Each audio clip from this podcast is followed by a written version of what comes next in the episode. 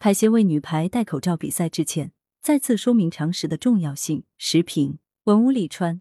北京时间八月二十五日，菲律宾二零二二年女排亚洲杯小组赛中国对伊朗的比赛中，中国女排姑娘戴着口罩上阵的一幕引来争议。中国女排戴口罩上了热搜。二十六日，中国排协予以回应，对大家对女排的关心深表感谢，对我们工作不够细致给大家带来的困扰诚恳道歉。这个回应较为及时的回应了球迷的关切，在一定程度上安抚了人心。公众对戴口罩比赛关注度极高，因为此前中国任何体育代表队都没有这样做过。深受国人喜爱敬重的女排以此面貌参加大赛，令人惊诧，心理上颇难接受。针对此事，不仅需要真诚道歉，治愈网友受伤的心，还要借此教训，认真思索今后如何妥善协调好比赛和防疫的关系。众所周知，戴口罩比赛违背体育运动常识。从医学科学角度来说，戴口罩进行激烈运动也具有明显的危害性，容易造成心肌损伤，甚至损伤肺部功能。二零二零年，河南周口一名中学男生戴口罩跑步猝死，因见不远。笔者业余长期踢足球，深知戴口罩比赛绝不可为。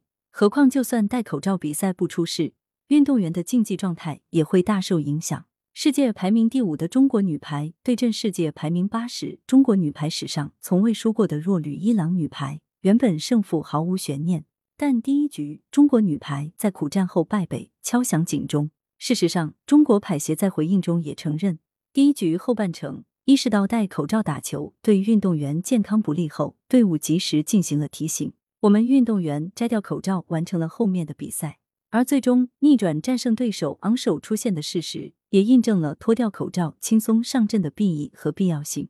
总的说来，中国女排针对比赛情状及时调整，赛后也能直面舆论，这就向外界发出了一个积极信号。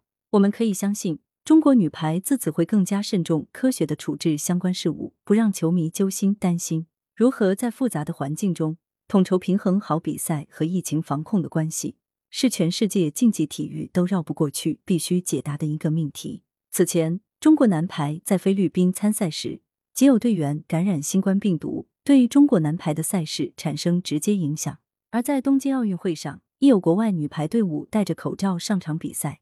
亦在世界体育领域留下耐人打探的样本。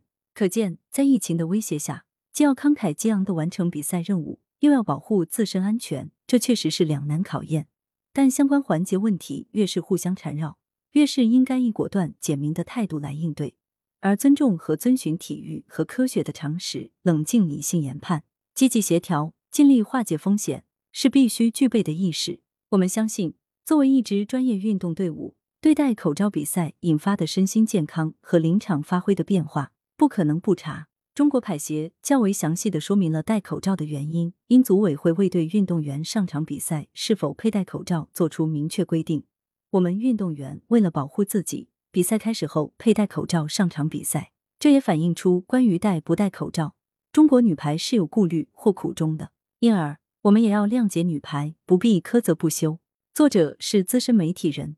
羊城晚报时评投稿邮箱：wbspycwb 点 com。来源：羊城晚报羊城派。图片：央视新闻。责编：张琪、江雪媛。校对：彭继业。